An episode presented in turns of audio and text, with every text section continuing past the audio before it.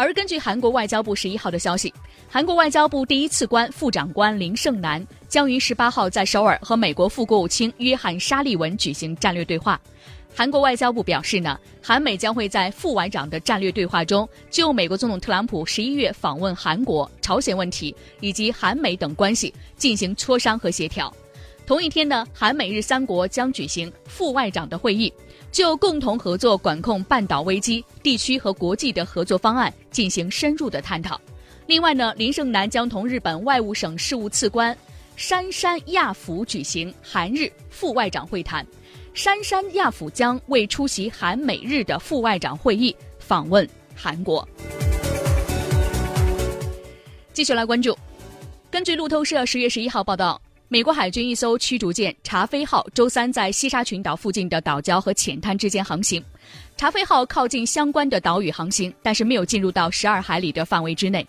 美国国防部没有对此事直接发表评论，但是强调称，美国在开展正常的自由航行，将会继续该活动。今年的八月十号，美国海军“麦凯恩号”导弹驱逐舰曾经擅自进入中国南沙群岛有关岛礁的附近海域。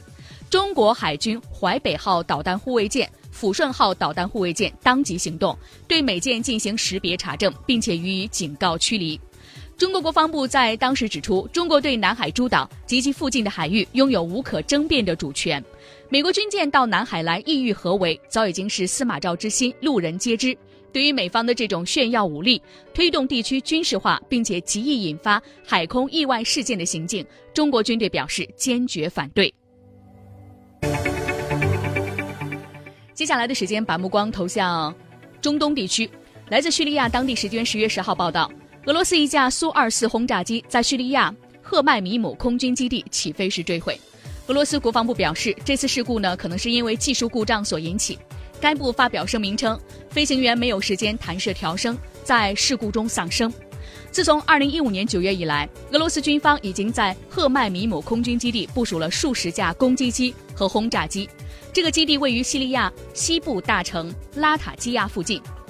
俄罗斯是叙利亚总统巴沙尔对抗叙利亚反政府武装和圣战分子的盟友。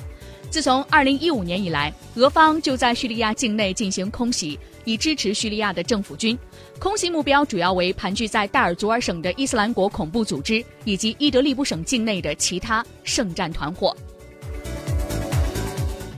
再来关注伊拉克方面，伊拉克总理阿巴迪十号在巴格达举行的记者会上，对伊拉克安全部队在打击伊斯兰国极端组织的行动中所取得的胜利表示赞赏。他说，伊斯兰国极端组织今年将会在伊拉克被彻底的覆灭。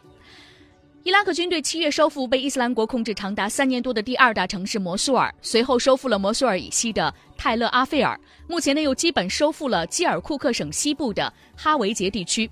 目前，伊斯兰国在伊拉克的控制区仅剩下萨拉赫丁省的什尔加特镇、安巴尔省西部的三个城镇，还有其他的几个小块的地区。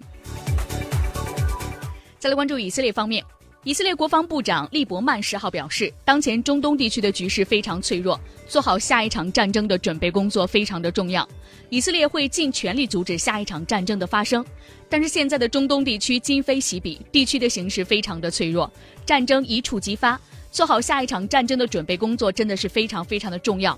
利伯曼表示呢，黎巴嫩军队已经失去了独立性，成为离真主党网络的一个组成部分。未来，以色列将要应对来自叙利亚和黎巴嫩的北部战线，以及来自加沙地带的南部战线。以色列媒体报道称呢，二零零六年以色列和黎巴嫩真主党爆发大规模的军事冲突之后的十年间，以色列北部边境相对比较平静，但是呢，地区局势依然是高度紧张，以色列仍然在保持高度的警惕。报道称，根据以色列国防军的评估，在经历了叙利亚战争之后，黎巴嫩的真主党增强了军事能力，并且当他的军事力量扩散到了整个中东地区。登录九一八，打开广播，追踪国际。